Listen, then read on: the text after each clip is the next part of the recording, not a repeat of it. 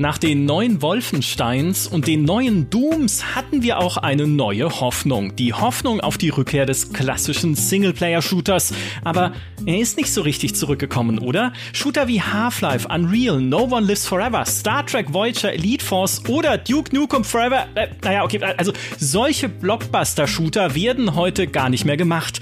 Das Auto-Heal ist aufgebraucht. Die Singleplayer-Shooter sind tot. Und wir stehen im Regen um ihre Leichen herum, kritzeln in unsere Notizblöcke, stopfen selbige seufzend in die Taschen unserer Trenchcoats und fragen uns, wer ist schuld? Wer hat sie umgebracht? War es die Open World? Waren es die Konsolen, der Multiplayer, das Geld? War es Call of Duty? Äh, War es alles davon und auch ein bisschen wir selbst? Und gibt es vielleicht doch noch Hoffnung? Darüber wollen wir heute sprechen. Ich bin Gordon Graf. Mir zugeschaltet ist natürlich Petra Schmitz. Guten Tag. Hallo. Ebenfalls mit dabei Dimi Hallei. Herzlich willkommen. Hi.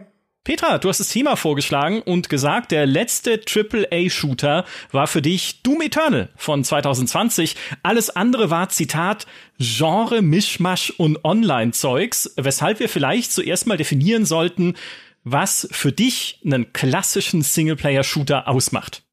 Naja, also Doom Eternal ist ja quasi schon die Blaupause wenn man so will. Also wir haben ein, ein relativ geradliniges Ding. Es muss nicht geradlinig sein, aber zur Open World kommen wir später gleich nochmal. In meinem Verständnis ist ein äh, klassischer Singleplayer-Shooter eine relativ geradlinige Angelegenheit mit äh, wenig Zauberei, wenig Extras, wie zum Beispiel in Deathloop oder in Dishonored, wo man ja auch sagen könnte, ja, wird auch geschossen und äh, es ist auch irgendwie aus der Ego-Perspektive und so, aber es ist halt auch viel mit Tricksereien und äh, Zoomen und äh, weiß der Kuckuck was in einem klassischen Singleplayer-Shooter wird halt geschossen, es wird zurückgeschossen und am Ende gewinnt man. Oder wie wir damals immer wieder gerne die Komplettlösung für Shooter ins Heft schreiben wollten, laufen sie bis zum Ende des Levels und töten sie bis dahin alle Gegner. Also äh, sowas wie ein Deus Ex, was ja so rollenspielmäßig angelegt ist, das zählt für dich da eher nicht mit rein. Ne, das ist ja der, das war ja einer der ersten großen, Hy ich möchte da auch fast schon wieder klassisch vorsetzen, mhm. der erste klassische Hybrid zwischen einem Shooter und einem Rollenspiel. Ja, so ein ganz kleiner, äh, so ein ganz klarer, reinrassiger Shooter ist es natürlich nicht. Hasse das Wort reinrassig, aber passt halt tatsächlich ganz gut in dem Zusammenhang. Nee, Deus Ex ist kein, kein Shooter in dem Sinne für mich. Okay. Dimi, wie ist es, wie ist es bei dir? Was zählt und was zählt nicht? Ich äh, würde dem zustimmen, auch wenn äh, Deus Ex für mich ja lustigerweise eins der Spiele war, die wahrscheinlich meine Liebe für Shooter am meisten entfacht haben, obwohl ich es quasi nie wie ein Shooter gespielt habe, sondern immer nur mit einem Messer in der Hand. Ähm, aber ich würde dem zustimmen. Im Spiel ist, jetzt, oder?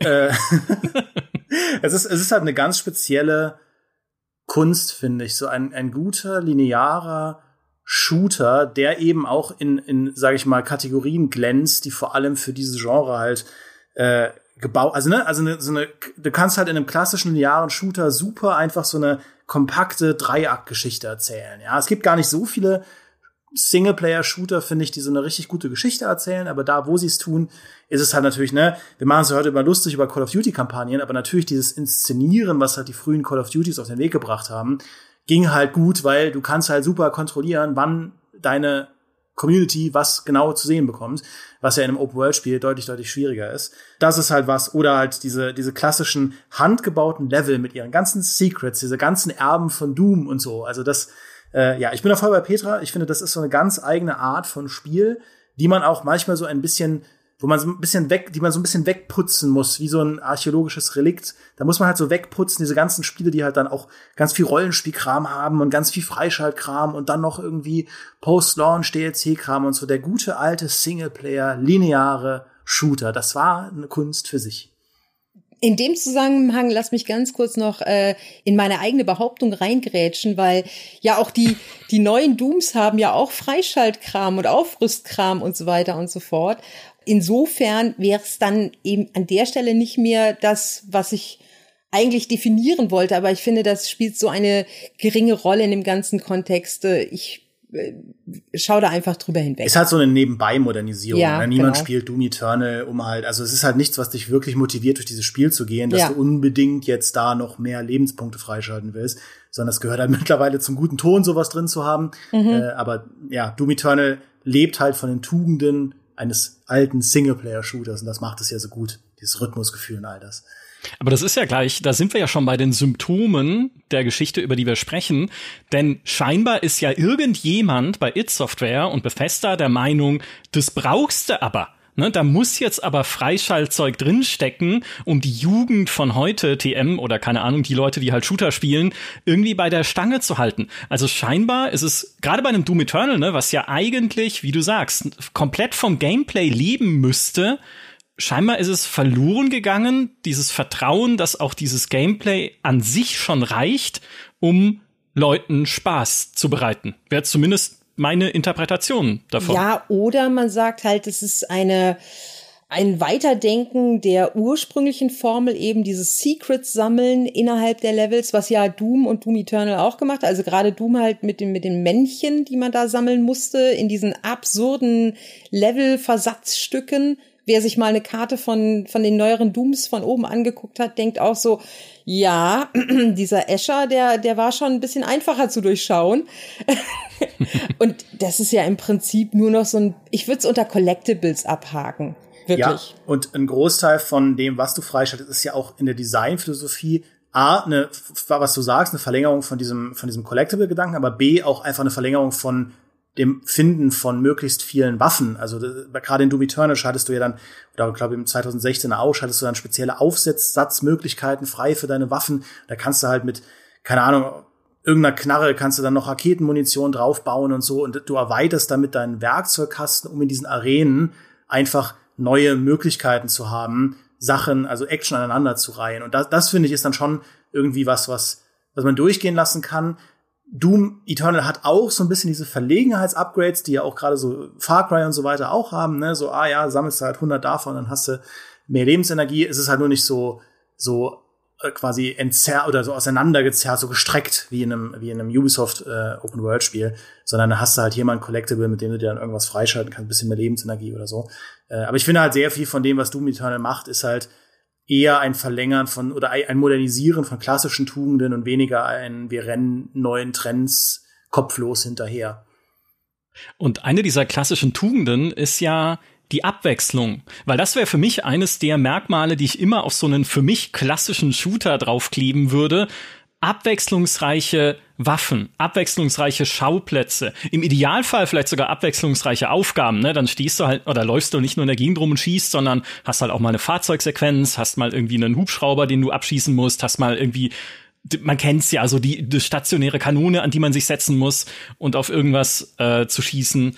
Und da tatsächlich, das, dann würde ich akzeptieren, dass man sagt, okay, man versucht halt diese Abwechslung einzubetten in so eine moderne Freischaltmechanik, um halt Progression auch sichtbarer zu machen. Also früher hast du dich gefreut, einfach wenn du in Half-Life eine neue Waffe gefunden hast, die diese kleinen Käferchen gespuckt hat oder die so diese, diesen Wespenschwarm da ausspuckt, der irgendwie zielsuchend ist.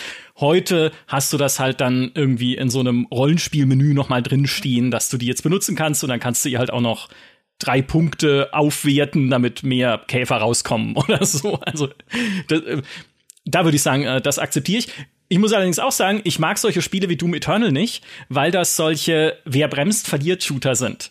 Also, so wie ein Shadow Warrior heute auch. Ich habe extra jetzt für diesen Podcast Shadow Warrior gespielt, was ja an sich ein wundervolles Spiel ist oder eine wundervolle Serie inzwischen bei Teil 3 angelangt, weil sie ja so abgedreht ist und weil es halt auch diese schnelle Action hat. Dann rennst du mit deinem Katana durch die Gegend und wechselst zur Shotgun und dann tauchen überall Gegner auf und du, du äh, fegst die Arena leer. Micha, Micha, Micha, in Wahrheit magst du doch nur diesen Pipi-Kaka-Humor, oder?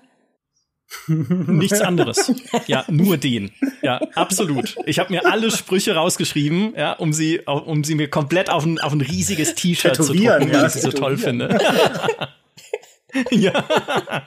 Nein, ich hasse es. Das, also das, das finde ich erstens absolut furchtbar und ich mag halt einfach nicht so schnell durch Arenen zu rennen und alles niederzumetzeln, weil da fehlt mir dann das, was für mich eigentlich den linearen Shooter auch mit ausmacht, nämlich erstens halt auch mehr Story. So, ich meine, ja, Shadow Warrior hat eine Story, aber die ist halt eher so, hey, da ist ein böser Drache und du hast ein Katana, mein Blatt.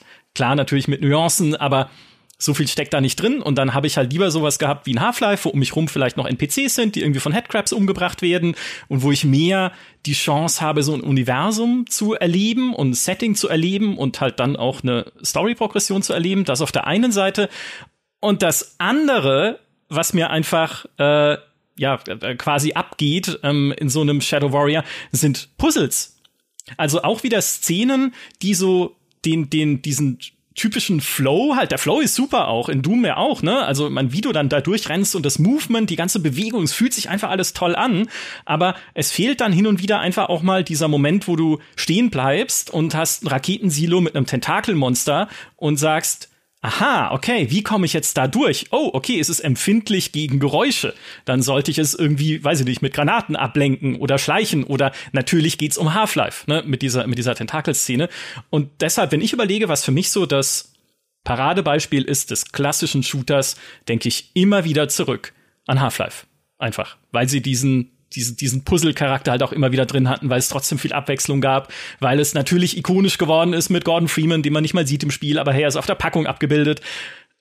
Und all diese Dinge fehlen mir auch heutzutage, wenn es um Shooter geht. Da stimme ich dir voll und ganz zu, möchte aber eine Lanze brechen in dem Zusammenhang gerade für ähm, das Doom von 2016. Und ich fange an mit diesem Arena-Aspekt, den du bei Shadow Warrior er, äh, erwähnt hast. Äh, das 2016er Doom hat das ein bisschen eleganter gemacht als äh, Doom Eternal, wie ich finde, weil du bist ja da auf dieser Marsstation und immer wenn du in ein maximal infestiertes Gebiet eindringst, also sprich in so eine Arena, kommt diese Computerstimme und sagt so hier, äh, hallo, Alien Monster, äh, äh, Befall, wir riegeln ab.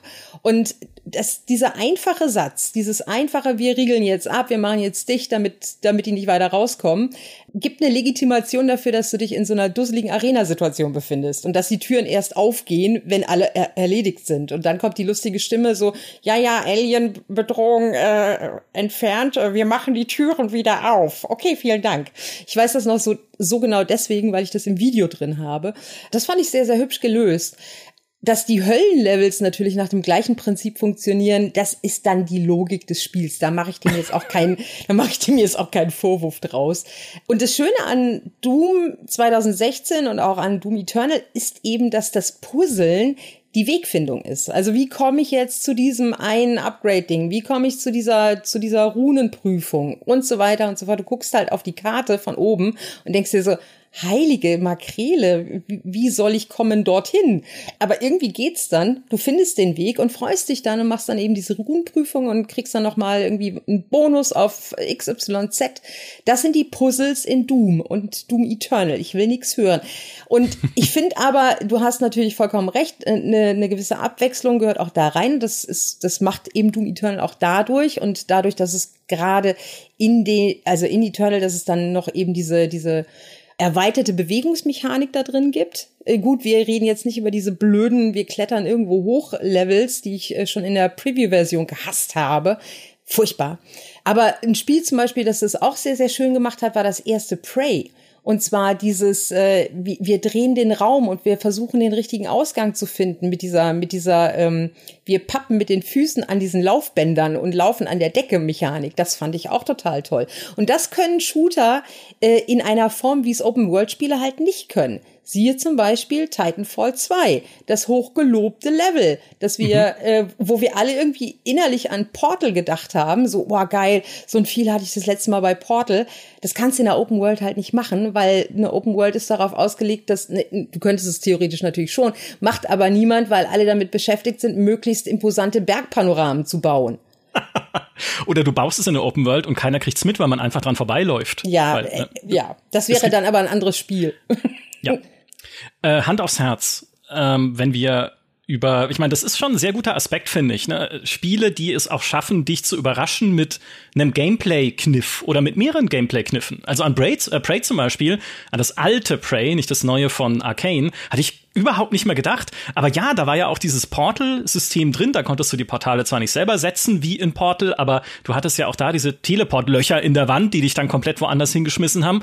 Plus diese Anti-Gravitations- Laufbänder. Mhm. Ja, ja, fantastisch. Demi, welche Singleplayer-Shooter haben sich für immer in dein Gedächtnis eingebrannt? Oh, äh, ja, meine, meine Hochphase war ja tatsächlich Anfang der Nullerjahre. So alles von, sag ich mal, 2000 bis 2005, weil ich da in meiner Teenie-Zeit war und natürlich da, da hat man die ganzen ersten Shooter gespielt. Ähm, also lustigerweise, die Sachen, die mich am meisten geprägt haben, sind die, die wir wahrscheinlich heute ausklammern. Also, ne, also Deus Ex haben wir ja heute schon genannt, äh, ist einfach zu sehr Genre-Hybrid.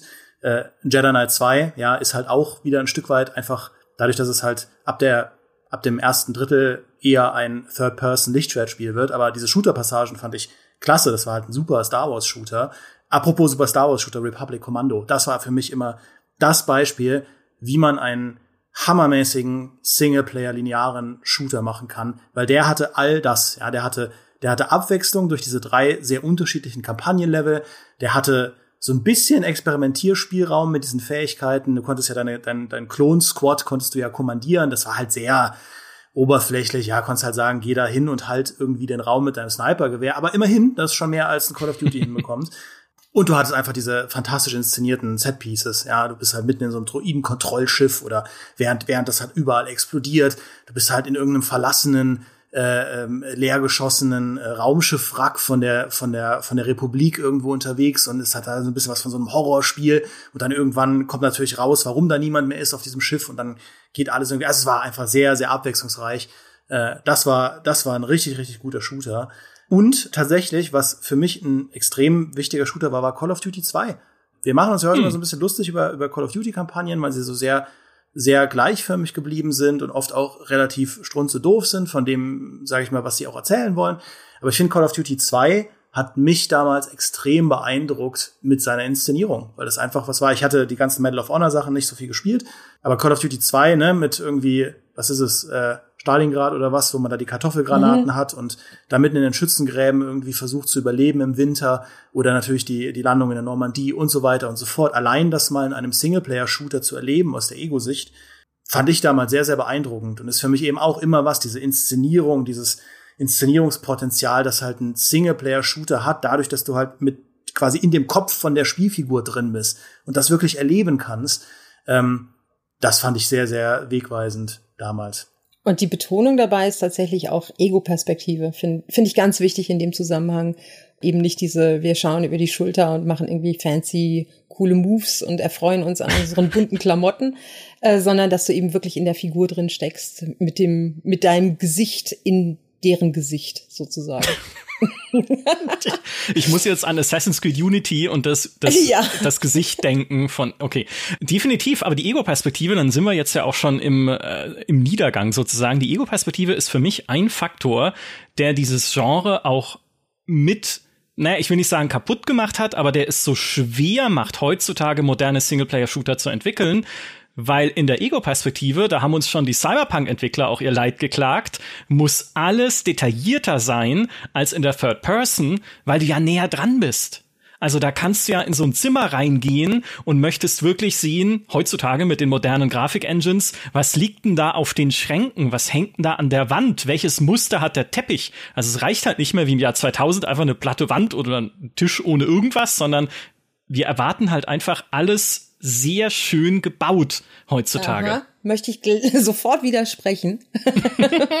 also wir kommen ja aus dieser Historie des Shooter, die insbesondere die First-Person-Shooter die Technikantreiber waren damals. Ja, also die die äh, die Half-Lives, die Unreals, die äh, die Quakes, äh, die Dooms und so weiter und so fort. Das waren diese Technikantreiber. Alle anderen Genres haben im Nachgang davon profitiert. Ach, guck mal hier, äh, so können Texturen auch aussehen. Cool, probieren wir auch mal aus. Aber angefangen hat es alles mit den Shootern. Wo steht denn bitte schön geschrieben, dass ein guter Shooter heutzutage immer noch äh, so sein muss wie in, in Far Cry im Jahr 2004, als es rauskam. Also rein von von der von der optischen, grafischen Wucht, die die da drin stecken kann. Wir haben vorhin im Vorfeld über einen Shooter gesprochen, 30 nämlich, mhm. äh, wo, wo all das vollkommen hinfällig wird, weil das nämlich äh, ist es, ist es Cell Shading? Ich glaube ja. Du brauchst es nicht. Du kannst auch mit, mit weniger Aufwand einen guten Shooter machen. Shooter die, äh, definiert sich für mich nicht mehr im Jahre 2022 durch irgendwelche möchte, ich sag's wie es ist, Technikwichse. Das war mal so, aber das muss heute nicht mehr so sein. Wir sind da, wir, wir sind alt genug, um da den Spagat im Kopf auch hinzukriegen. Nee, da gehe ich nicht mit. Weil erstens, deswegen hat sich 13 ja auch so gut verkauft, ja, nämlich gar nicht. Zweitens. Ja, aber ähm, 13 war ein Spiel seiner Zeit. Da haben alle Leute noch gedacht, so, oh geil, Shooter müssen halt äh, aussehen wie Gears of War und, und noch breitere Schultern. Ja, nee, aber du kannst halt, das ist ja was anderes, Ästhetik und die, aber du kannst halt 13 mit diesem reduzierten Look nicht als Blaupause verwenden für das, was heute noch erfolgreich sein könnte in diesem Shooter-Genre. Meinst du Weil, nicht? Also ich sag dir warum, weil dann sehe ich nämlich Spiele wie Metro Exodus, ne, um das auch erwähnt zu haben von 2019, oder auch jetzt die aktuellen Call of Duty Kampagnen, auch in dem Call of Duty Vanguard, wo ich mir die Levels anschaue und insbesondere die Innenräume anschaue und mir denke, wow, ja, da kommst du in Call of Duty Vanguard in irgendeine so ja, weiß nicht, in so eine Wohnung, ich glaube in Russland ist das die Szene, wo du dann halt siehst, es hängen Bilder an der Wand und jedes Bild zeigt ein anderes Porträt von irgendeinem Verwandten. Es stehen halt kleine Statuen und kleine Tässchen, Vasen, sonst was in den Regalen, auf dem Tisch halt ein Teeservice, alles schön ausmodelliert. Also du siehst, wie, wie toll Dinge einfach aussehen können, wenn sich Leute natürlich den Aufwand geben, es zu gestalten. Und in Metro ja genau dasselbe, nur halt alles ranzig, weil Postapokalypse. Und dann zu sagen, so, ja, aber es, ich brauch's nicht. Ja, nee, ich brauch's ja nie. Es ist natürlich richtig. Ich brauche also die, die allerhöchste grafische, wie sagt man da auf Deutsch? Fidelität. also den, das allerhöchste Niveau muss natürlich auch nicht immer sein. Aber ich habe jetzt auch gerade das Industria, äh, Industria, Industria gespielt, äh, was ein Shooter ist von einem kleinen Entwicklerteam aus Berlin, glaube ich. Habe ich durch Fritz ja, kennengelernt. Berlin. Ne? Nee, Berlin. Genau. Wir sagen ja auch immer das deutsche Half-Life so ein bisschen, weil es so eine ähnliche Ästhetik hat in seinen Levels wie City 17 aus Half-Life 2. Und es ist ganz cool gemacht, aber auch da laufe ich jetzt so durch und merke halt, ja, es ist halt Indie. Ne? Nicht nur vom Gameplay her, sondern auch so wie es aussieht, was den Detailgrad angeht, was halt, wenn ich nah an Dinge, die auf dem Tisch liegen, gehe, rangehe, dann sieht's halt bisschen, dann ist es dann, dann, dann pixelt es sich halt auf, ne, auf einem 4K-Monitor und sowas. Weil ich dann denke, das ist halt nicht diese Art von Blockbusterigkeit, glaube ich, die wir heute von so einem richtig großen Shooter erwarten würden. Ja, wobei, wo, also wo ich Petra zustimme, ich bin schon der Meinung, dass, ähm, dass die Sensibilitäten sich da verändert haben. Also ich glaube schon, dass der, der krasse Flop-Faktor eines 13 war schon auch begründet aus der Zeit, in der es halt erschienen ist, in einer Zeit, wo halt klar war, ein neuer Shooter ist im Prinzip an das krasseste, was gerade grafisch möglich ist oder sollte das idealerweise sein. Und es gibt ja heute schon einen Markt für Shooter, die ganz bewusst sagen, nee, das sind wir nicht, sondern wir sind halt Retro, das Ganze, ne? Dusk, Prodeus und so. Da ist ja ein riesiger Markt in den letzten Jahren, also riesig in Anführungszeichen, ein Liebhabermarkt entwickelt in den letzten Jahren für so eher retromäßige Shooter. Ähm, die dann ihre, ihre, ihre Zielgruppe schon finden und auch durchaus erfolgreich sind, halt für das Budget, das du reingesteckt hast. Wo ich voll bei dir bin, Michael, ich würde mir gut überlegen, ob ich, keine Ahnung, ein paar Millionen reinstecke in ein Big-Budget-Projekt und äh, dann irgendwie sage, okay, wir machen da einen komplett äh, einen reinen Singleplayer-Shooter draus mit fünf Stunden Kampagne und äh, also ob das halt für große Publisher noch die beste Entscheidung ist, weiß ich nicht. Aber zum Beispiel Ready or Not ist ja auch grafisch nicht die äh, Creme de la Creme, aber es, es, es gibt den Leuten halt etwas, den ganzen SWAT-Fans, was sie halt seit vielen, vielen Jahren nicht mehr hatten. Und darüber kann es dann funktionieren und erfolgreich sein. Und es sieht ja immer noch ganz okay aus. Also ich bin schon der Meinung, dass dieses, dieser Anspruch nicht verschwunden ist, dass ein AAA-Shooter, der rauskommt, in welchem Format auch immer, ob Open World oder Singleplayer, Schlauch oder was auch immer, dass der bitte verdammt nochmal super, super gut aussehen soll, wie ein Metro Exodus. Ich glaube, dieser Anspruch ist nicht verschwunden. Äh, ich glaube nur, es hat sich schon diversifiziert wo du als, sage ich mal, ich möchte einen Shooter entwickeln in dieser Welt und Erfolg haben, wo du da ansetzen kannst. Ja, und wo du gerade diese Retro-Shooter-Welle erwähnst, das vielleicht jetzt eher nebenbei, aber ich finde die so furchtbar. Nicht, weil die Spiele schlecht sind oder auch nicht, weil ich sie Leuten, die das mögen, nicht gönnen würde, aber diese Retro-Shooter zeigen uns am allerdeutlichsten, was wir verloren haben. Ne? Wenn Spiele jetzt rauskommen, die wieder aussehen wie das erste Quake, dann hat das ja natürlich seinen Charme und aber hey, das erste Quake war 19 Schlag mich tot, ne? Also das 1800. ersetzt, ja genau, eben, als, als John Romero noch ein junger, junger Mensch war. Aber das ersetzt halt sozusagen High-End-Shooter-Entwicklung, die wir heute halt nicht mehr so viel sehen, durch einen Rückschritt. Ja, das können coole Spiele sein, ne? Ich also will die jetzt nicht an sich madig machen. Ich, für mich ist nur halt diese, dieser Retro-Trend eher einer, der mich traurig macht, weil er mich immer dran erinnert, ja, das sieht halt immer noch aus wie Blatt jetzt. Und übrigens, Blatt ist nicht mehr auf dem Index, da habe ich mich neulich gefreut. Falls für Leute, die Blatt nicht mehr kennen. I'm alive. Nee, I live again. I live again.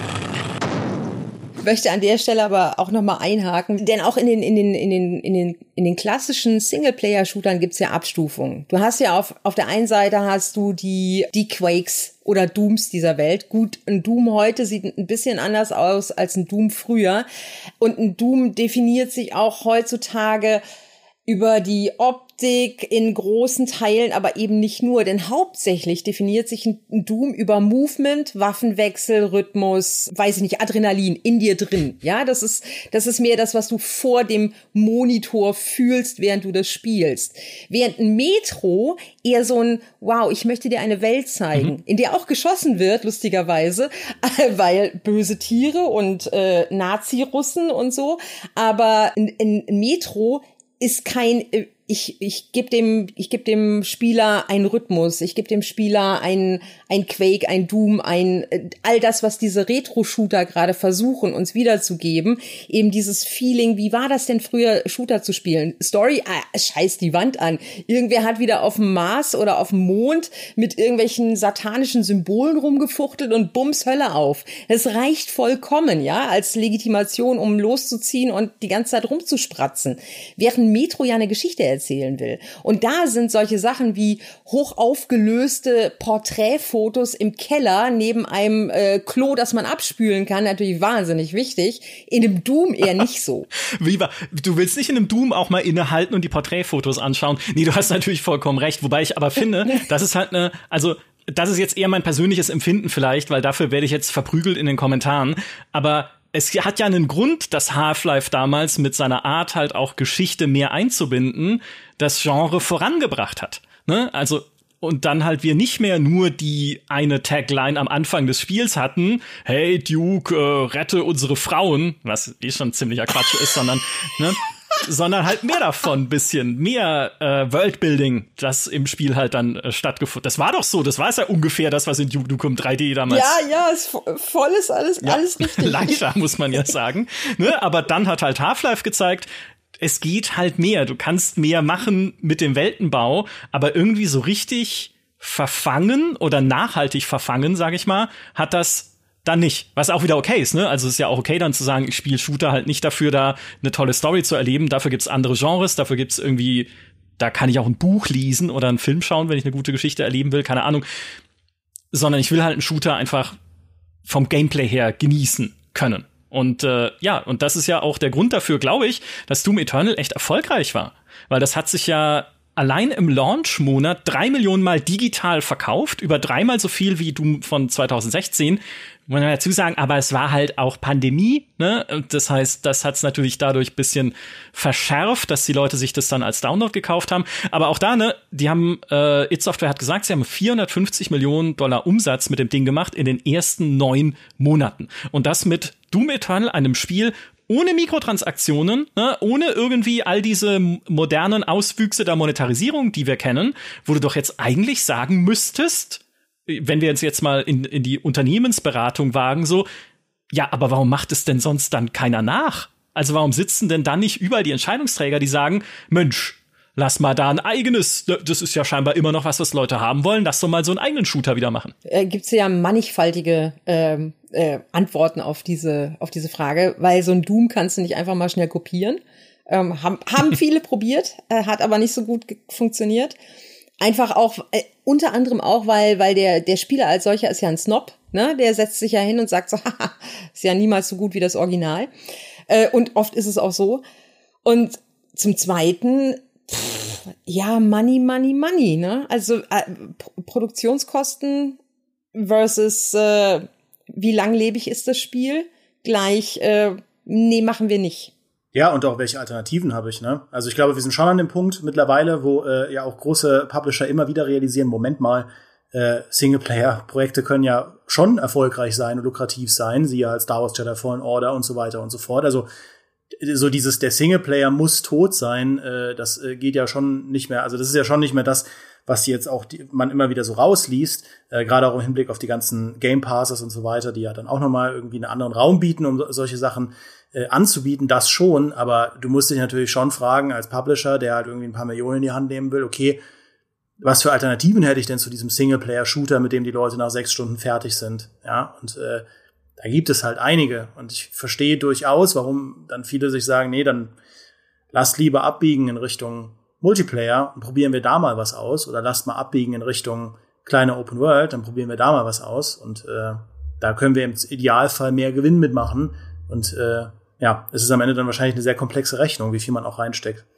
Ich finde es gerade in, im Kontext der Redakteure nicht nur, aber wir schreiben sowas immer ganz gerne. Ich habe es jüngst erst noch gelesen in Geraldines Test zu Stray. Ist jetzt kein Shooter, aber es ist halt ein Singleplayer-Spiel und relativ kurz mit Katze. Und sie schreibt im Meinungskasten sehr, sehr deutlich, wie schön das ist, endlich mal wieder ein Abspann von einem Spiel zu sehen, ohne dass man da sein Leben rein verarbeiten muss, gefühlt. Das schreiben wir, das sagen ganz, ganz viele Leute auch in unserer, möchte sagen, Social Media Bubble. Dieses, äh, ey, nicht noch eine Open World, nicht noch sowas, nicht noch sowas. Aber ich glaube, beim, beim Kernpublikum, beim, beim, also beim großen Kernpublikum ist dieses Gefühl noch nicht angekommen, dass das nicht alles Open World sein muss und so weiter und so fort. Ich sag nicht, also für jedes und so weiter und so fort ab jetzt fünf Euro in die Phrasenkasse. Ja, äh, Open World. Also ich finde, um da mal einzuhaken, Open World ist, also du kannst ja immer sagen, Open World kann gut gemacht sein. Ne? Auch dann können wir sie ja durchaus mögen. Aber es ist natürlich richtig, dass dieser Open World Trend am Ende das überlagert hat, was Shooter ja früher waren, nämlich diese technische Avantgarde. Ne, früher hast du halt gesagt, ein Spiel wie Unreal, als es rausgekommen ist, oder selbst Unreal 2, wo Petra noch eine Hasstirade vorbereitet, jetzt gerade, weil ich den Namen, den Namen erwähnt habe. ähm, selbst Spiel Unreal 2, du fängst es an und du sagst, okay, das ist State of the Art. Ne? Technisch ist das die absolute Spitze dessen, was halt gerade möglich ist. Und Metro ist es vielleicht jetzt noch, ne? Also wenn du halt Metro Exodus startest oder die Metro-Serie allgemein so durchguckst in, in, mit ihren Teilen, dann kannst du bei jedem Metro immer noch sagen, wow, Alter, okay, so, das, so sieht doch mal hier ein modernes Spiel aus. Inzwischen kannst du es vielleicht sogar schon wieder bei Call of Duty sagen, die mal zwischendurch halt paar Jahre Durchhänger hatten, was es angeht. So, aber die eigentliche, ich glaube, die, die Ablösung, die halt stattgefunden hat, was diese technische Avantgarde angeht, ist nicht Multiplayer, weil Multiplayer kann halt technisch auch immer reduziert sein ein bisschen, damit man ihn auch gut lesen und verstehen kann, so wenn man ihn spielt. Da, da schadet's eher. Das Thema hatten wir neulich erst, äh, Petra. Ähm, da schadet's mhm. eher, wenn halt alles mit Effekten und Bombast zugekleistert ist, sondern du willst ja verstehen, was gerade um dich rum passiert in deinem Multiplayer-Spiel mit deinem Team und Co., um dann entsprechend halt drauf reagieren zu können und aufs Richtige zu schießen oder so. So. Aber diese, was technische Avantgarde im Singleplayer angeht, das waren irgendwann ab irgendeinem Punkt die Open Worlds mit ihrer Eskalation. Ne? Also das halt, hey, wir haben eine riesige Spielwelt gebaut und dann kommen die nächsten. Wir haben eine noch riesigere Spielwelt gebaut, dann kommen die übernächsten. Wir haben eine riesige Spielwelt gebaut mit einem schönen Wald, ja und das halt dann immer weiter zu treiben. How big can we get? Ne? Und wie viele Quadratkilometer haben wir noch? Und was kannst du da? Ne? Weil dann muss das Ding ja auch gefüllt werden irgendwie. Ich, äh, ihr wisst schon, worauf auf welche Spieleserie es jetzt hinläuft. Und dann überlegst du, ja, guck mal, jetzt kann man nämlich auch noch Paragliden in der Welt. Und jetzt kannst du noch Pferde reiten. Und jetzt kannst du Jeep fahren und was noch alles, damit man halt auch irgendwelche Arten von Aktivitäten in, haha, Far Cry dann am Ende auch machen kann. Und ich glaube, dieses, dieses, ich meine, da sind wir uns ja, glaube ich, auch alle einig, dieses Open-World-Design führt halt weg von dem, was wir vorhin gesagt haben, nämlich dir einen, wenn du eine lineare Abfolge hast oder einen linearen, mehr oder weniger Schlauch, durch den jemand gehen kann, kannst du darin halt viel konzentrierter und cooler Dinge anbieten, die in Erinnerung bleiben, als wenn es sich halt alles in so einer Welt zerstreut. Und ich glaube halt, aus, äh, jetzt rein aus der heutigen Sicht gesprochen, du kannst eben mit einer Open World leichter fehlende Tiefe kaschieren. Damit will ich nicht sagen, dass Open-World-Spiele leicht zu entwickeln sind, sondern was ich meine ist, ich habe da so ein bisschen im Skull and Bones Video, das ich vor einer Weile gemacht habe, äh, bin ich da drauf eingegangen, dass halt, ne, Open Worlds, du kannst halt, ne, du kannst halt Paragliden, du kannst halt Auto fahren, du kannst halt schießen und keine von diesen Mechaniken muss super tief sein. Dieses Autofahren muss nicht so tief sein wie in einem Forza Motorsport, natürlich nicht, weil du nur mal ein bisschen Truck fährst und für ein Stuntrennen reicht es dann. Und ich glaube, wenn ich jetzt einen Singleplayer-Shooter machen wollte, dann müsste der ja schon, um sich, gerade wenn es eine neue IP wäre, um sich wirklich zu etablieren, müsste das schon in bestimmten Kategorien ein Meisterwerk sein. Ja, also das alleine, das hat Petra ja auch angesprochen, Doom ist nicht so einfach zu kopieren. Wenn du einen Shooter machen willst, wo die Leute dir in drei Jahren noch sagen können, wie geil die und die Waffe war. Ja, bei wie vielen Shootern scheitert das? Also gerade bei diesen ganzen äh, sag ich mal, ähm, so die im Windschatten von Call of Duty äh, erschienen sind, ja, diese ganzen Shooter, an deren Namen wir uns nicht mehr erinnern, die, wo du immer die gleiche AK-47 hattest, immer die gleiche MP5 und so. Und nie war das irgendwas, was dich in irgendeiner Form länger beschäftigt oder interessiert hat. Diese ganzen Halo-Killer, sowas wie Haze oder so. Spiele, die längst, die längst vergessen sind, weil sie so mittelmäßig waren in einem Genre, das zu dem Zeitpunkt komplett übersättigt wurde mit wir wollen auch so sein wie Modern Warfare. Ich möchte, spielen, ich möchte an ja? der Stelle eins meiner Lieblingsvergurkten äh, Ego-Shooter-Dinger einwerfen, an das sich keiner mehr erinnert. Du hast Haze gesagt, ich sage Pariah. Oh. Jetzt kommen aber die großen Geschütze. Ja. Pariah. Alter. Ja. Und und ne, also, so sieht's auch aus bei der Story, ja, oder Story slash Level Design, ja, solche Level, an die man sich für immer erinnert, wie in einem Titanfall oder oder was, meinetwegen in einem Dishonored 2, obwohl es kein Shooter ist, ja, dieses äh, Zeitspieler-Level, das wo halt jeder sagt, okay, da das das ist mir im Kopf geblieben.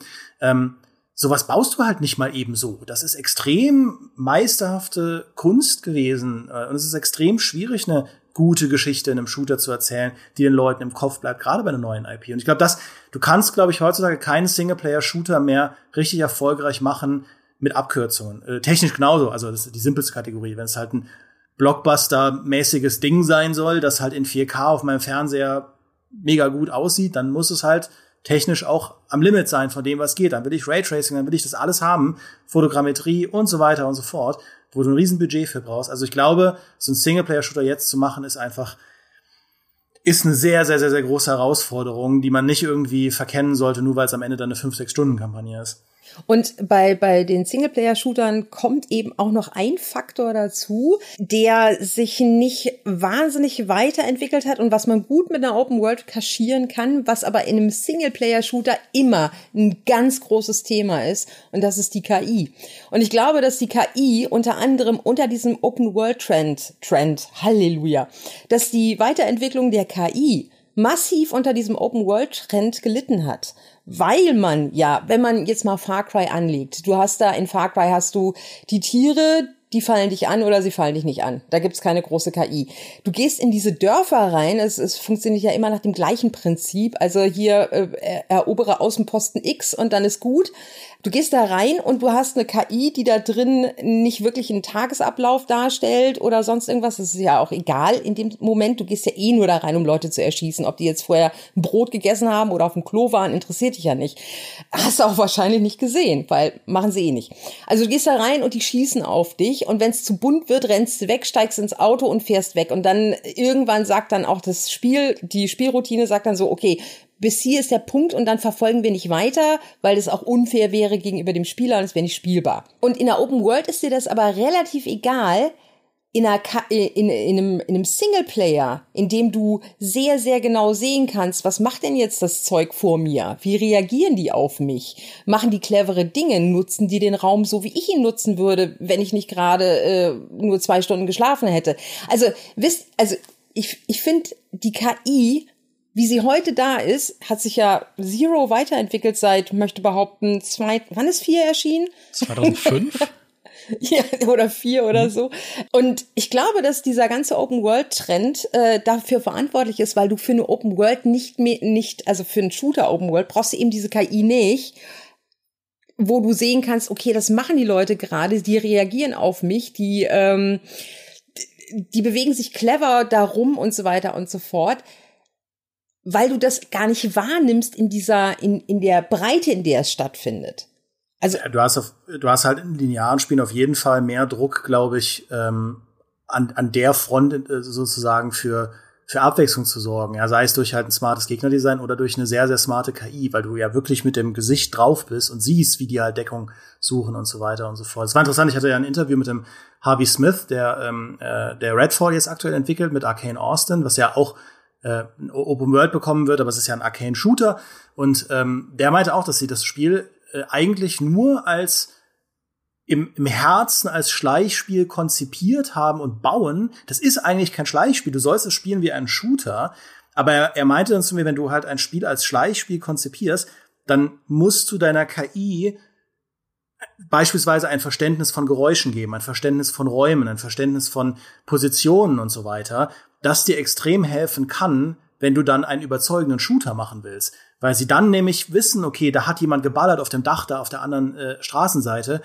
Ich weiß, wie ich darauf reagieren muss. Ich weiß, wie ich da irgendwie Deckung suchen muss. Ich weiß, wie beispielsweise, ne, was in Stealth-Spielen ja notwendig ist. Ich weiß, wie ich jemanden auch verfolge, wie ich jemanden aus der Deckung rausjage ähm, ein Konzept von Last Known Position, die letztbekannte Position und so weiter und so fort. Also das äh, ähm, auch für die Phrasenkasse. Das sind äh, das sind so das fand ich sehr sehr spannend, äh, da so mal zuzuhören, was da eigentlich für Kalkulationen hinterstecken. Äh, eine plausible KI in einem eigentlich in einem, eigentlich eigentlich ist es ja ein simpleres Spiel als beispielsweise Dishonored oder so, aber sie haben das gleiche Framework dahinter, damit es trotzdem ein überzeugender Shooter sein kann. Ja, Wolfenstein hat das ja auch gemacht, wenn man so möchte. Wolfenstein hat dir ja auch in vielen Levels diese Möglichkeit gegeben, entweder dich durchzuschießen oder durchzuschleichen und halt die Kommandanten auszuschalten oder sogar Wege zu finden, wie man es komplett irgendwie schleichig lösen kann was ja auch wieder sehr cool ist und äh, wo ich jetzt gemerkt habe, Moment mal, das gab es damals ja schon in No One Lives Forever, was ich gerade wieder spiele, den alten mhm, Agentenshooter mhm. von 2000, wo du auch überlegen Teil konntest. Teil 1 oder Teil 2? Erstmal Teil 1, dann geht's weiter. Genau. Äh, wo du ja auch überlegen konntest, ne, versuche ich jetzt irgendwie einen Schleichweg zu finden, war natürlich sehr krude damals noch dieses ganze System, obwohl das dasselbe Jahr war, in dem Deus Ex erschienen ist. Hm, Monolith. Hm, das war nicht ganz State of the Art. Egal. Ja, auf jeden Fall hattest du die Wahl, einfach zu sagen, ich gehe heimlich da durch und dann halt auch mit unterschiedlichen Bodenbelägen, die unterschiedliche Geräusche machen, ne, halt irgendwie zu arbeiten und da irgendwie aufzupassen, dass du auf dem Teppich schleichst, damit dich keiner hört und so. Wo du denkst, ja, aber Moosfeil. Ja, genau, eben, das hat doch, wo du so denkst, es hat doch in einem Shooter nichts zu suchen, eigentlich, ne? Eigentlich gehört ja sowas in die Thieves und äh, ja, vielleicht sogar auch in die Deus Exes dieser Welt, aber halt nicht in so einen Shooter, der hauptsächlich zum Schießen gemacht ist, aber es kann das Spiel enorm aufwerten, wenn es dir einfach diese Entscheidungsfreiheit gibt, wie es bei einem Wolfenstein ja auch ist, finde ich. Absolut. Und ich finde, ich finde, das ist gar nicht so ein kleines, unwichtiges Detail, sondern ne, ich habe ja damals wirklich diese Shooter auch in meiner Teenie-Zeit so entdeckt. Ich fand das, ich fand das, das hat so viel von diesem Reiz ausgemacht, dass ich in diesen kleinen Räumen durchaus Spielraum habe, auch mal anders zu handeln. Einer von den Shootern, über die niemand mehr redete, ich super fand, war Tron 2.0. Hallo. Auch genau deswegen. Hallo. Das waren, das war ja auch keine, danke, ja, das ja. war auch keine, auch keine Open World oder so, aber das waren Level, die waren genau groß genug und ich hatte ein Arsenal, das war genau vielseitig genug, dass man immer mal wieder schleichen konnte, dass man immer wieder so ein bisschen tricksen konnte und auch die Gegner ausspähen konnte und die waren nicht automatisch alle auf Akku geschaltet oder so. Also ich habe manchmal so ein bisschen die Sorge, dass ich da auch Anfang der Nullerjahre sehr verwöhnt wurde von den Shootern, die rauskamen, weil die das da oft hatten. Und das ist genau sowas, was dann beispielsweise in Call of Duty Kampagnen später komplett flöten gegangen ist und wo dann auch viele zu Recht kritisiert haben, so ja, okay, aber die das spielt sich ja auch immer gleich, ist immer das gleiche, immer nur du läufst irgendwo rein, Gegner kommen, die sind dann auch noch strunze blöd, äh, das Einzige, was sie vielleicht können, ist mal gerade hinter den Tisch abtauchen und dann pflückst du sie halt alle weg mit den immer gleichen Waffen. Und da hat sich irgendwie das Shooter-Genre auch so ein bisschen ausgetreten. Und es, es kam halt aus einer Zeit von einem Nolf 2, von einem Tron 2.0, von auch einem Republic Commando, also von Shootern, wo ich der Meinung war, natürlich waren das lineare Shooter, aber linear hieß nicht eindimensional und stumpfsinnig und, und irgendwie kunstlos oder so, sondern das war halt, sie haben in sehr wenig Raum dir vergleichsweise viel an die Hand gegeben, mit dem du coolen Shit machen konntest. Und das will ich in einem guten Spiel, in einem guten Shooter haben. Punkt. Und eigentlich müsste ich doch jetzt auch sagen, das Brachland liegt doch vor uns. Ja, da es ja heutzutage nur noch ganz wenige Spiele gibt dieser Art, wäre es ja jetzt auch was Abwechslung angeht, was kreative Ideen zum Beispiel angeht, kreative Waffen, wäre es jetzt so einfach wie nie mit etwas zu punkten, was es ja vielleicht sogar schon mal gab, woran sich aber keiner mehr erinnert. Wenn ich jetzt einen Shooter machen würde und sagen, da ist eine Waffe drin, die Leute schrumpft, ja, klar, gab's halt in Duke Nukem 3D schon. Aber äh, who cares? Mhm. Ne? Also, das wäre jetzt sogar wieder ein USP, zurückzugehen und sich halt irgendwie bisschen, ja, die, so die originellen Waffen und Ideen der 90er anzugucken und in, in die Moderne zu übertragen. Oder halt der, der, der Eisstrahl oder so, all diese Sachen, die es da gab. Wir hatten Shadow Warrior schon erwähnt, ja. Shadow Warrior ist ja vergleichsweise abgedreht. Äh, dann haben wir die Bulletstorms dieser Welt. Äh, die sind so ein bisschen in diese Richtung mit abgedrehten Waffen. Man kann vielleicht auch, äh, weiß ich nicht, äh, hier Borderland, nee, Quatsch, nein. Nein, nein, das ist ein Loot-Shooter, das gilt nicht. Loot-Shooter sind raus aus dem Open Das geht, es geht aus so vielen Gründen nicht. Egal. Außerdem mag ich Borderlands nicht. Aber die Bulletstorms und, und die, die Shadow Warriors und dergleichen, die probieren das schon irgendwie, aber du merkst denen auch an, dass die zwar äh, sich grafisch echt Mühe geben und die haben auch coole Ideen und coole Levels, aber die sind auf der an, auf dem anderen Teil des Production Values eben nicht so ausgefeilt, würde ich behaupten. Es ist halt so, es ist so ein, weiß ich nicht, ähm, äh, so eine Verbeugung vor dem Duke aus, aus früheren Zeiten. Und ich finde, das muss es heute nicht mehr sein. Man kann auch so eine Geschichten erzählen, ohne eben diesen möchte sagen, Pipi-Kaka-Humor, der da drin steckt. Und ohne dieses, haha, ich bin ein Mann mit langen Haaren und habe Muskeln an den Oberarmen wie, ähm, wie Autoreifen und sowas. Also das, das macht das Ganze irgendwie so ein bisschen wertlos für mich manchmal. Ja, ist auch so ein bisschen meine größte Kritik, so sehr ich diese Retro-Shooter auch liebe. Es ist halt sehr viel Verneigen vor dem Vergangenen. Es ist halt sehr viel,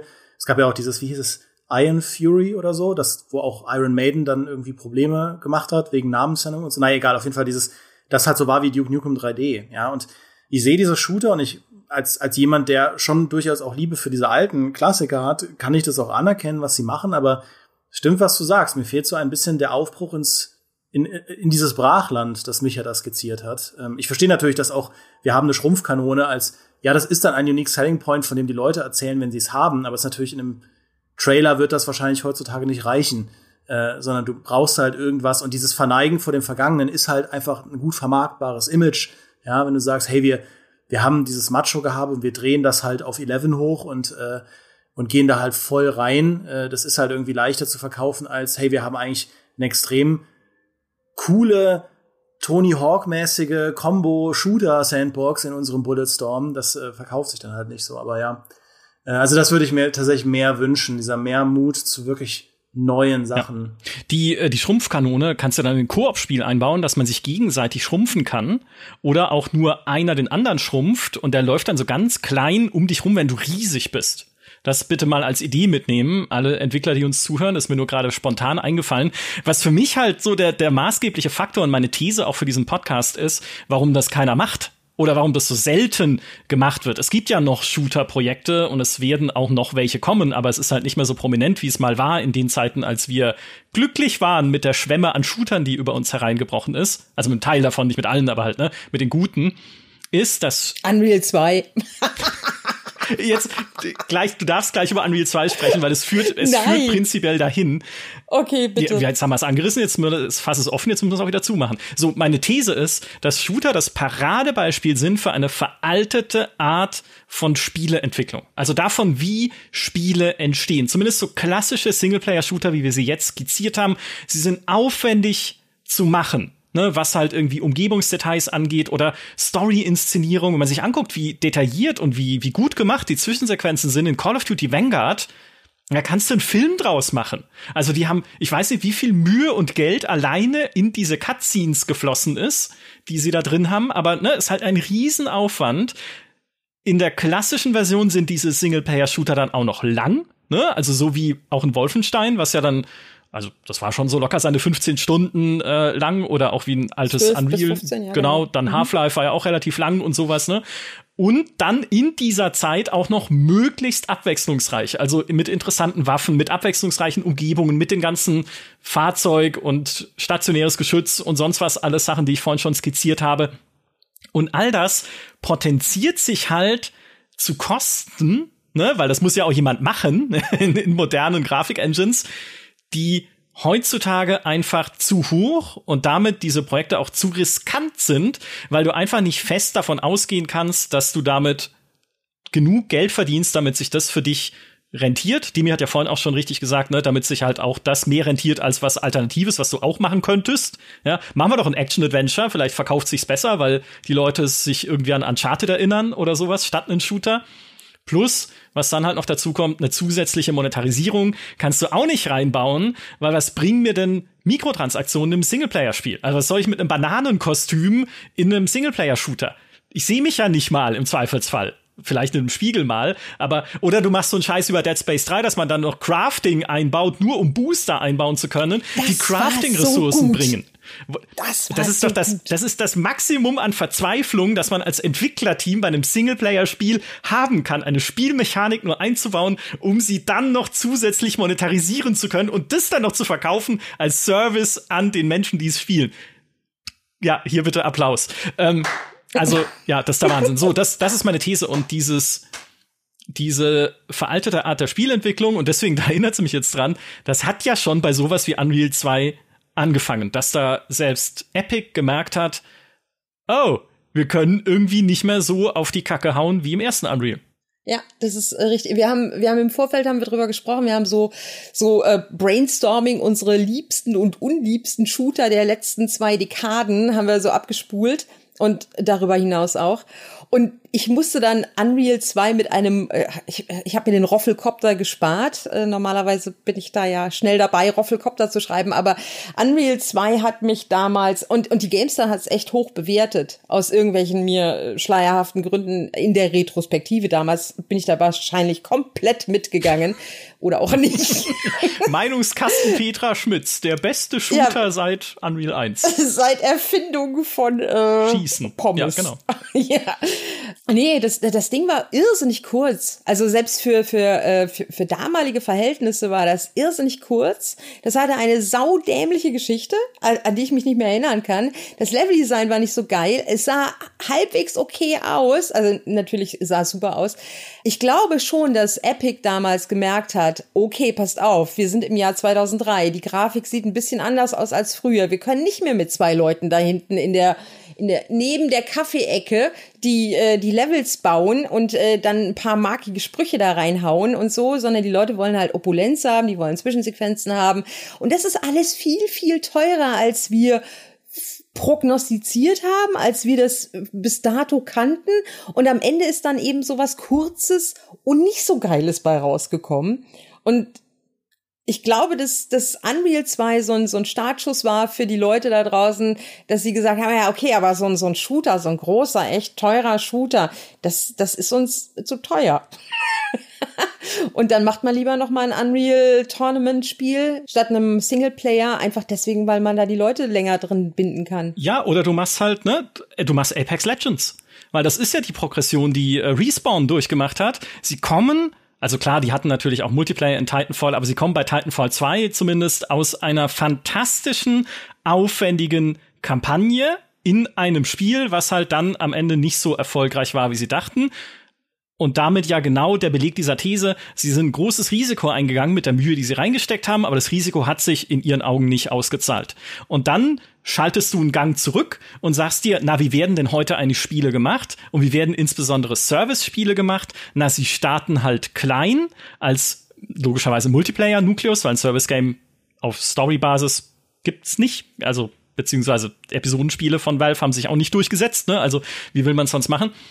Du startest ein neues kleines Multiplayer-Spiel, bringst es raus, schaust, ob's funktioniert, ne, ob das tatsächlich jemand mag, ob Leute das weiterspielen und dann fängst du an, richtig Aufwand reinzustecken bei der Weiterentwicklung, um es am Leben zu halten, baust immer wieder neue Sachen ein, bla bla bla bla bla. Aber du minimierst halt dieses, dieses äh, initiale Risiko und bei dieser alten Art der Spieleentwicklung hast du halt dieses Wasserfallprinzip, na, ich kipp erstmal ganz viel Aufwand rein und wenn es aber am Ende nicht zündet, Hallo CD-Projekt, ne, die so ähnliche Sorgen hatten bei Cyberpunk. Wenn es am Ende nicht zündet, dann haben wir hier ein richtiges Problem. Und deswegen ist, glaube ich, wäre zumindest so meine These, der Singleplayer-Shooter heute etwas, was man mit einer, einer langen Kneifzange anfasst. Das Lustige gerade bei, bei Respawn war ja, dass sie sowohl bei Titanfall 1 als auch bei Titanfall 2 zwei wirklich sehr, sehr, sehr, sehr gute Multiplayer-Parts da dran hatten. Also ich habe die wirklich rauf mhm. und runter gespielt, hatte eine Wahnsinnsfreude daran, habe mir auch viele Videos angeschaut von so richtigen super Top-Checker-Bunnies und habe immer geweint, weil ich das nicht konnte. Aber dann kam eben ähm, Battle PUBG, ja, PUBG hat äh, hat irgendwie Tor und Tür geöffnet für, für eben Apex Legends oder Apex. Und da war dann eben die Unterstützung auch für den Single, äh, für den Multiplayer von, von Titanfall 2 oder Titanfall 1. Damit war das durch, das Thema. Und dann sind die Server gehackt worden und dann war es allen egal und niemand hat was unternommen und jetzt ist, ich weiß nicht, der Mantel des Schweigens drüber oder so. Ja, und ich meine, äh, Titanfall 2 hatte ja auch dieses riesige Marketingproblem, dass es, äh, ist quasi eingequetscht zwischen oh, ja. Battlefield 5 und dem, was auch immer damals das aktuelle Call of Duty war, rauskam. Also da hat EA ja wirklich Respawn absolut ja. keinen Gefallen getan. Äh, und ich glaube, das war auch maßgeblich, also daran beteiligt, warum es halt nicht funktioniert hat, weil dieser Multiplayer war Irre, so oder? fantastisch. Also ich weine bis heute Titanfall 2 hinterher, dass das nie, dass das, also ich mag Apex, aber Titanfall, oh, das wäre das wäre eine Liebe gewesen. Ich hasse diese Spiele, wo man wissen muss, ach guck mal, da hinten liegt Waffe XYZ und ich brauche noch diesen Schild, was mich an diesen Loot-Shootern immer war, also nicht an diesen, also ist ja kein Loot-Shooter, sondern an diesen, an diesen Battle Royale-Shootern so wahnsinnig aufregt, ist, dass man innerhalb von Sekundenbruchteilen erkennen muss, lohnt das Zeug, was da liegt, äh, oder lass ich's liegen. Und bis du das mal raus hast, äh, weiß ich nicht, äh, ist schon dann das nächste Spiel erschienen. Also ich kann mir das nicht mehr merken. Ich weiß auch nicht, was ich gestern zum Mittagessen hatte. Aber es, äh, es stimmt, was du sagst, Micha. Also ich finde diese These sehr valide. Ähm, und man, man sieht ja auch, wenn dann mal zum Beispiel Singleplayer-Shooter probieren, mehr von diesem äh, Service-Game-Kuchen sich abzuknapsen, dann kommt sowas raus wie dieses jüngste Wolfenstein, was kann man, wie es hieß, mit den zwei Schwestern. Youngblood. Genau, Youngblood, was ja wirklich eine absolute Katastrophe war, weil sie das Balancing geändert haben, um das so ein bisschen ne, dass die Gegner irgendwie so ein bisschen spongy sind und mit Leveln und irgendwie, dass, dass, äh, dass du irgendwie angehalten bist, es länger zu grinden, das Spiel. Und dann hattest du aber auch diese obligatorischen Kosmetik-Shops für genau das, ich weiß nicht mehr, was dein Beispiel vorhin war, aber genau so, ne Clownskostüm, Bananenkostüm, was weiß ich. ja. ähm, also die Karikatur, die du gemacht hast, war das, was sie bei Wolfenstein ja, ja. probiert haben. Und äh, es hat absolut nicht funktioniert. Also es, äh, ich, natürlich ein neues Wolfenstein würde trotzdem sich verkaufen, aber da haben sie es ganz schön, ganz schön in die Wand gefahren, ja. Ja, ich, ich verstehe es halt auch nicht, warum, äh, warum äh, Machine Games jetzt mit Indiana Jones rummacht und nicht mit Wolfenstein 3. Angelegt als Trilogie war es von Anfang an. Und wir warten und wir warten und wir warten. Vielleicht wird ja Indiana Jones ein Shooter. Mit der, mit, so, hm. mit der Peitsche aber natürlich als ja. Waffe. Hm. Nur der Peitsche. Nur der Peitsche. Ja, und dann kannst du dich auch, äh, weil Movement ja heutzutage sehr wichtig ist, so wie dieses ganze Dash, Doppelsprung, Wallrun, Greifhaken, Kletternzeug in Shadow Warrior, kannst du dich dann mit der Peitsche auch so in so, in so Haken einhängen und so über Abgründe schwingen und sowas.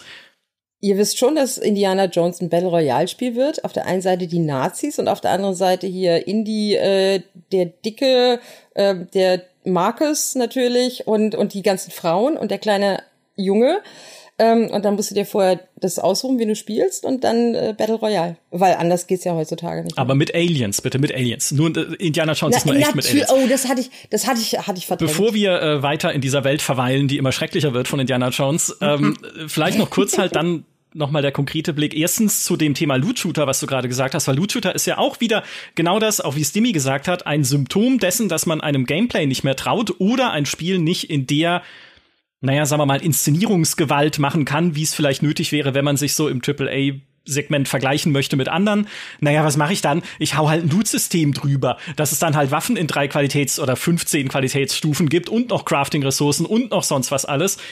Aber es ist halt auch nur ein Nachpausen von Dingen, die es schon gibt, die dann halt noch auf irgendwas draufgeflanscht werden. Und hey, nix gegen Borderlands. Ja, Borderlands ist ein super Spiel, Borderlands 2 insbesondere.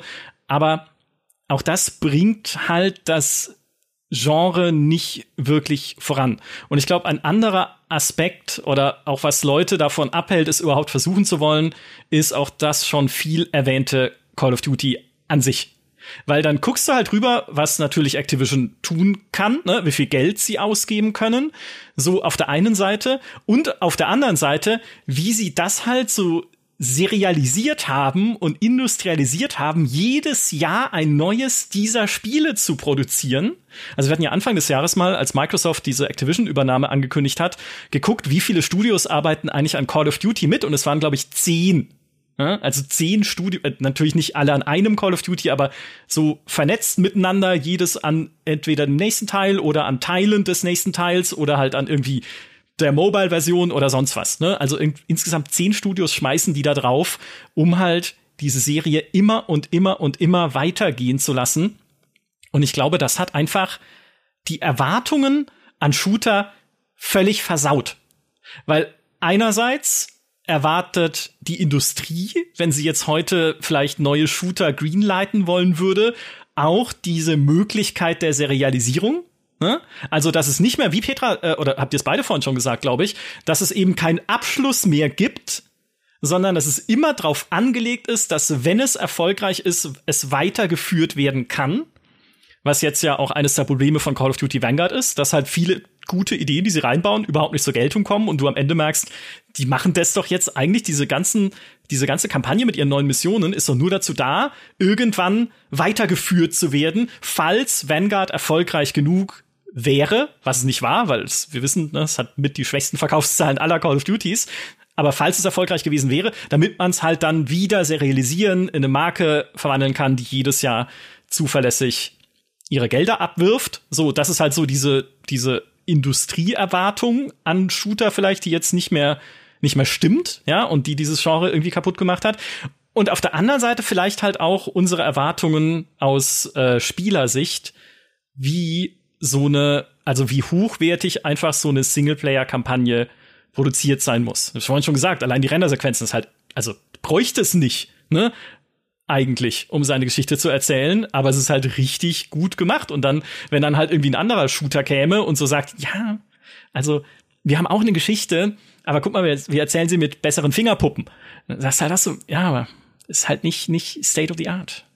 Ja, du wiegst es auf mit, äh, wir haben auch eine Geschichte, aber wir haben nur eine kurze Geschichte und dann haben wir noch einen Multiplayer dabei. Weißt du, wenn du nur diesen, diesen Singleplayer-Shooter, äh, so gut er auch sein mag, er ist nach sechs Stunden oder acht Stunden oder zehn Stunden vorbei, dann sagt der Pöbel, dann sagt der Pöbel, äh, das, das war's jetzt? Was soll das? Warum? Ne? Also mindestens noch ein Multiplayer dran. Also wir haben es ja gesehen bei Doom, der äh, Doom 2016 hatte ja noch diesen Multiplayer dran, den keine Sau wollte und der der auch nicht so so wirklich äh, so super war. Der war okay, aber nicht super und der ist auch nicht viel gespielt worden. Äh, und Doom Eternal hat komplett darauf verzichtet, einfach deswegen, weil das keiner wollte. Ich glaube, das kannst du machen, wenn du Doom bist. Das kannst du aber nicht machen, wenn du äh, nur ähm, den nächste, die nächste IP bist. Dann wollen die Leute dann noch ein bisschen mehr hinten dran. Oder halt ein Wiederspielwert. Oder, keine Ahnung, äh, demnächst den DLC. Aber Doom Eternal hatte doch zumindest noch diesen äh, komischen, irgendwie zwei Leute spielen gegen einen, der irgendwie in einem Monster steckt, den niemanden interessiert hat, der Modus. Ja, ja genau. das hat mich auch nicht interessiert, ja. genau. Äh, so, so wenig, dass man es tatsächlich vergisst. Ich musste mich auch, haben Moment, habe ich das geträumt? Gab es diesen Modus mehr? Ich habe das Spiel getestet. Ja, ja, und ich finde, es ist eigentlich, also aus Spielersicht, diese, diese Call of Duty Vanguard-Kampagne ist ja eigentlich so eine Wegwerfkampagne. Das klingt jetzt voll gemein, aber wenn ich das, also ich habe die gespielt und dachte mir, gut, das ist ja alles ganz nett und alles, aber die Kampagne hätte ja jetzt, also ist ja eigentlich nicht gebraucht. Ja, die meisten Leute spielen ja Vanguard, ja. um in Multiplayer reinzugehen, weil es halt das neueste Call of Duty ist und dann irgendwie auch diese uniken Warzone-Sachen zu bekommen. Und es hat ja sowieso niemand wirklich so auf Vanguard gewartet. Äh, sie hatten es halt in der Pipeline äh, aus einer Zeit, wo auch noch nicht klar war, dass Modern Warfare und Warzone Call of Duty für immer verändern würden. Also das neueste Modern Warfare. Aber ja, das, also quasi, worauf ich nur hinaus will, selbst bei so einer Wegwerfkampagne, in Anführungszeichen, ich will nicht respektlos kriegen, äh, hat das ja immer noch ein technisches Niveau, wo man sich denkt, wow, da würden andere Studios 20 Jahre Spiele entwickeln, Budgets aufbauen, äh, Teammitglieder rankarren, heiern, rekrutieren und so weiter, um überhaupt mal in den, in den Bereich zu kommen, so eine Kampagne bauen zu können mit den Gesichtsanimationen und der Fotogrammetrie, wo sie dann irgendwelche irgendein Acker oder so ist dann halt realistisch nachgebildet und alles und die Soundkulissen, das ganze, die ganzen Lichteffekte, also alleine wie die Vanguard-Kampagne aussieht, dafür, dass sie so egal ist, das ist halt krass. Also ich finde, das unterstreicht einfach, Micha, was du gesagt hast, was für, also was für ein Niveau man da eigentlich schon als, ja, das ist halt noch ein Call of Duty braucht eine Kampagne. Da kriege ich dann so ein bisschen so eine Helden-Pathos-Geschichte und weiter geht's, ab in Multiplayer.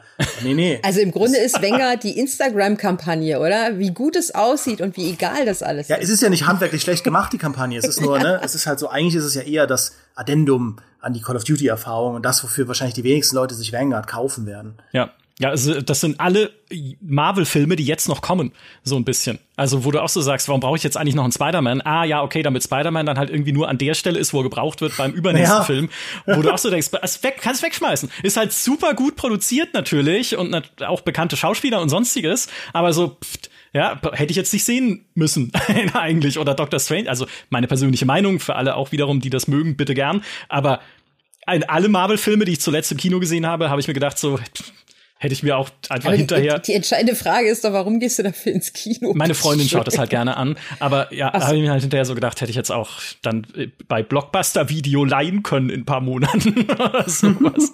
Muss ich, hätte es nicht gebraucht unbedingt, was da jetzt passiert ist. Aber sie brauchen es halt, um ihr Universum weiterlaufen zu lassen. Ich glaube, was bei, bei Activision noch dazu kommt, ist, sie haben ja ein Call of Duty schon gemacht ohne Kampagne. Und das war Black Ops 4 und Black Ops 4 hat sich ja von Start weg irgendwie doppelt so gut verkauft wie Infinite Warfare. Also das Spiel von Infinity Ward, mit dem sie ja da in diese, was ich finde, eine coole Kampagne hatte, weil sie Sci-Fi war und alles, was Sci-Fi ist, ist immer besser als alles, was nicht Sci-Fi ist. Aber wo sie da gesehen haben, oh, Moment mal, es verkauft sich ja, obwohl es nicht mal eine Kampagne hat, sehr, sehr gut, aber dann trotzdem, was ja dann diese will nicht sagen Perversion ist, die man halt als großes Unternehmen manchmal hat. Trotzdem hat es die Erwartungen nicht erfüllt, ihre sehr hohen Erwartungen, so dass sie dann vielleicht doch wieder gesagt haben, ja, aber irgendwie braucht's halt scheinbar, um dieses letzte Quäntchen an äh, Reichtum uns noch zu bringen, braucht's halt dann doch eine Kampagne, dann doch wieder, die wir irgendwie den Leuten noch äh, mitgeben können und sei es nur halt, um richtig coole Trailer machen zu können und zu zeigen, welchen Bombast wir da einfach auffahren können. Aber gerade auch deswegen liegt es halt weiterhin wie eine Totendecke auf diesem Genre. Ach, ich wünschte, es gäbe einfach mehr Entwickler wie 4A Games.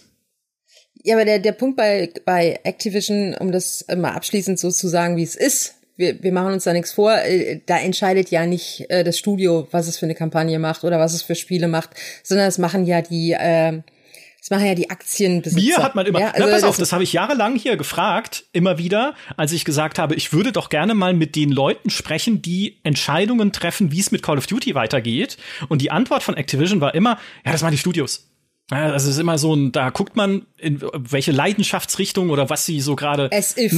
Das kann doch mir, das kann mir doch niemand doch, erzählen. bei dem ganzen Mist, den sie schon gebaut haben, mit Sachen, die ja halt nicht funktioniert haben, glaube ich das sofort. Ich meine, Ghosts und so, was ja auch eine Serie werden sollte damals von Infinity Ward, hat ja auch nicht geklappt. Ne? Also manchmal denke ich mir dann auch so, wenn das strategischer, das ist wie bei der neuen Star Wars Trilogie, wenn das irgendwie strategischer angegangen wäre, wäre es vielleicht für uns alle besser gewesen, so im Endeffekt. Aber dann habe ich doch so geglaubt, naja, vielleicht entsteht manches auch ohne, dass ein großer Plan mit im Hintergrund hängt. Manchmal, manchmal. Das haben wir von Disney gelernt. Ne? Manchmal gibt's auch einfach keinen Plan und man guckt so von Film zu Film und schaut mal, was passiert. Naja. Einfach mal machen. Einfach mal machen, genau. Und dann entsteht sowas wie Wonder Vision oder so, genau. es ist ein Traum. 4A Games äh, wäre das letzte Entwicklerteam, das ich noch auf ein Podest stellen wollen würde für die Metro-Serie. Ne? Wir haben sie jetzt schon ein paar Mal erwähnt. Und anscheinend ist es ja zumindest so, dass es bei Metro, ne, wenn schon äh, hier Machine Games kein neues Wolfenstein macht, stand jetzt, also wer weiß, was da irgendwie alles im, in der Giftküche irgendwie noch brodelt, aber ne, wir wissen noch von keinem. Aber immerhin 4A Games hat gesagt, Metro geht weiter und dann haben sie gesagt, ah ja, und wir denken über Multiplayer nach. Und sofort in ihrem ja. Blog, ne, und sofort war natürlich der Hasssturm da, wie es ist heutzutage, wo die Leute gesagt haben, seid ihr eigentlich dumm? Ja, was soll, was, was springt ihr denn jetzt mit euren wunderbaren Singleplayer-Shootern auf diesen Multiplayer-Zug auf, von dem man nur wieder runterfallen kann, weil es einfach schon so viel gibt im Multiplayer-Bereich, dass es doch besser ist, das zu machen, was man kann. Und dann haben sie auch wieder zurückgerudert und gesagt, ja, nee, also bitte nicht falsch verstehen, wir denken über ein, äh, darüber nach, wie man Multiplayer sinnvoll machen kann im Metro-Universum. Aber es heißt nicht, dass unser nächstes Spiel zwangsläufig Singleplayer und Multiplayer wird, also dass es halt irgendwie ineinander gewurschtelt wird oder sowas, sondern es könnte auch sein, dass es dann irgendwie irgendwann mal ein Standalone Multiplayer Metro-Spiel gibt. Mein Tipp war ja so wie Escape from Tarkov, ne? Das würde ins Universum passen, aber leider gibt's Escape from Tarkov schon. also Fail, ne? Können sie nicht einfach nachmachen. Aber sowas haben sie bestimmt da auch irgendwie gewälzt. Aber was sie sagen ist, wir wollen auch weiterhin Story-getriebene Singleplayer-Geschichten anbieten, wie sie unsere Fans kennen und lieben. Und hey, das klingt ja zumindest jetzt schon mal so, als käme irgendwann noch ein Metro 4, von dem wir wieder sagen können, hey, es ist ein cooler Singleplayer-Shooter. PS, wir machen doch keinen Multiplayer, aber dafür irgendwas mit NFTs. Eure 4As. Yay. God damn it! Gott, diese ganze Monetarisierung. Ah, kann nicht einfach irgendein reicher Mensch, Elon Musk, ne, der hat doch eh Geld für alles scheinbar, kann der nicht einfach sagen, komm, ich steck da ein paar Milliarden in so eine kleine Entwicklerklitsche, damit sie einfach Spiele machen kann, wie wir sie gerne hätten und nicht Service Games. Ah. Ich glaube, dann hast du Elon Musk nicht verstanden ich, als, als leider Konzept. Ja. leider ja.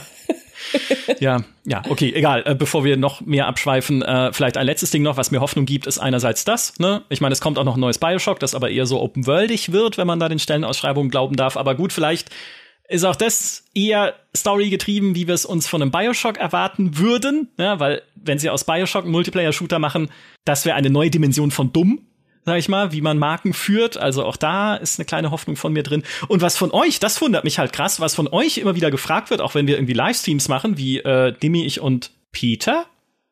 Peter, genau. Nach der Fake E3 dieses Jahr über die Spiele, die uns noch fehlen, wird immer gefragt, und was ist mit Atomic Heart? Atomic Heart ist immer irgendwie da was ja das, also es wird ja liebevoll das russische Bioshock genannt, was ja, weil es so ein retrofuturistisches Sowjetunion-Setting hat in den 1950er Jahren, wo man so eine geheime Forschungseinrichtung auch reist und äh, da halt irgendwie Roboter mit Gedankenkraft rumschmeißen kann und Blitze verschießen mit dem Handschuh und dann gibt's irgendwie ganz bizarre Roboterviecher in den Trailern, wie so eine fahrende Lunchbox, die aber verdächtig ausschaut und so. Also ganz abgedrehtes Setting, aber es erinnert einen halt auf den ersten Blick so an Bioshock mit diesem Mix aus Kräften und bizarrer Welt und hey, es wäre doch spannend, einfach mal wieder so ein Spiel zu haben, wie es damals auch in Bioshock war. Trotzdem Magiekram, der, den Petra nicht mag, aber wo man einfach linear eine coole, faszinierende Welt und eine coole Geschichte erleben kann. Das spielt auch bei Atomic Heart eine große Rolle. Ob es jemals kommt? Hey, keine Ahnung. Ne? Es wird in Russland entwickelt. Das ist alles weltpolitisch momentan schwierig. Ich drück die Daumen einfach. Sie haben einen Trailer veröffentlicht, in dem steht der Release-Zeitraum sei der Monat Ber im Jahr 2022. Also irgendwas zwischen September und Dezember. Keine Ahnung, ob es dabei bleibt. Aber äh, Daumen drücken, ich wäre auf jeden Fall gespannt, wie es wird. Vielleicht wird es auch schlecht. Ne? Kann natürlich auch immer sein, aber ja, dann wissen wir es wenigstens. Ich möchte, möchte abschließend noch was sagen. Ich mag äh, sehr wohl Magie, aber in Shooter nur so bedingt. Die heißen ja auch Shooter und nicht Caster. Also, hallo? Ego-Caster. Hallo, Ego Wheel of Time war ein fantastisches Spiel. Ne, oh Gott, wie Siehste? gut. So. Da, la, lass uns über, lass uns im nächsten Podcast über diese Spiele reden, die, äh, jetzt quasi, Wheel of Time ist quasi ähm, Elden Ring Stormvale. Ja, im Prinzip Elden Ring, Stormvale Castle, das Spiel. Mit super coolen Magiekräften. Ja, erstens hier das. Dann gab's Spiele wie Hexen. Da wurde auch rumgezaubert und sowas. Ja, also da, ne, ich, also.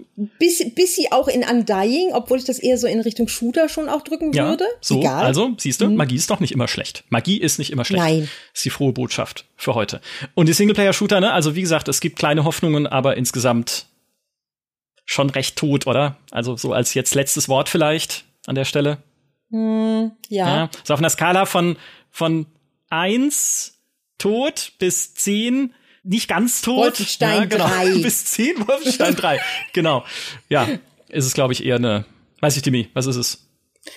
Ja, schon eher so eine 5. Ich hab, also ich bin halt zufrieden, solange ich ab und an, vielleicht auch von kleineren Studios, meine Retro-Shooter habe, die noch irgendwie Singleplayer-mäßig was bieten. Oder auch sowas wie dieses, wie hieß es, Severed Steel oder so? Äh, also diese Stun-Shooter, die jetzt auch wieder irgendwie ein bisschen mehr, oder Trapang 2, also so kleinere Stun-Shooter, die dann eher in Richtung von einem 4 gehen, ja, in Richtung von, also es, wird zumindest ein bisschen experimentiert, äh, weit weg von äh, den ganz großen Blockbuster-Spielen. Solange das, diese Art von Leben noch da drin ist, ist es zumindest jetzt nicht komplett zum Verzweifeln. Ja, in der Tat, ein schönes Schlusswort. Eine Idee nehme ich noch mit, die kommt von Petra, nämlich ein Open-World-Spiel, in dem mich Gegner einfach unendlich lang verfolgen. Wenn ich am Anfang jemanden irgendwo anremple in der Kneipe, rennt er mir das ganze Spiel, das ganze GTA durch nach und will mich verkloppen.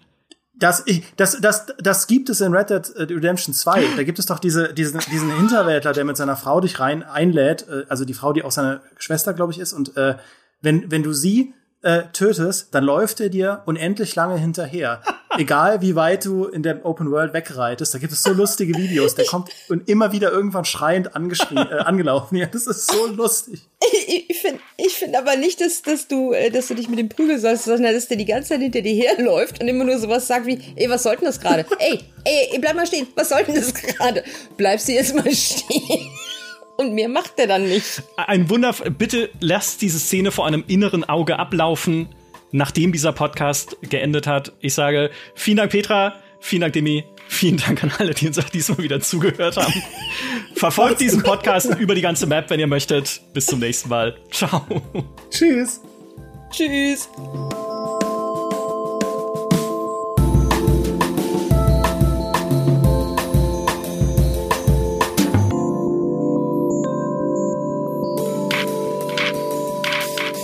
Drei, zwei, 1, 0.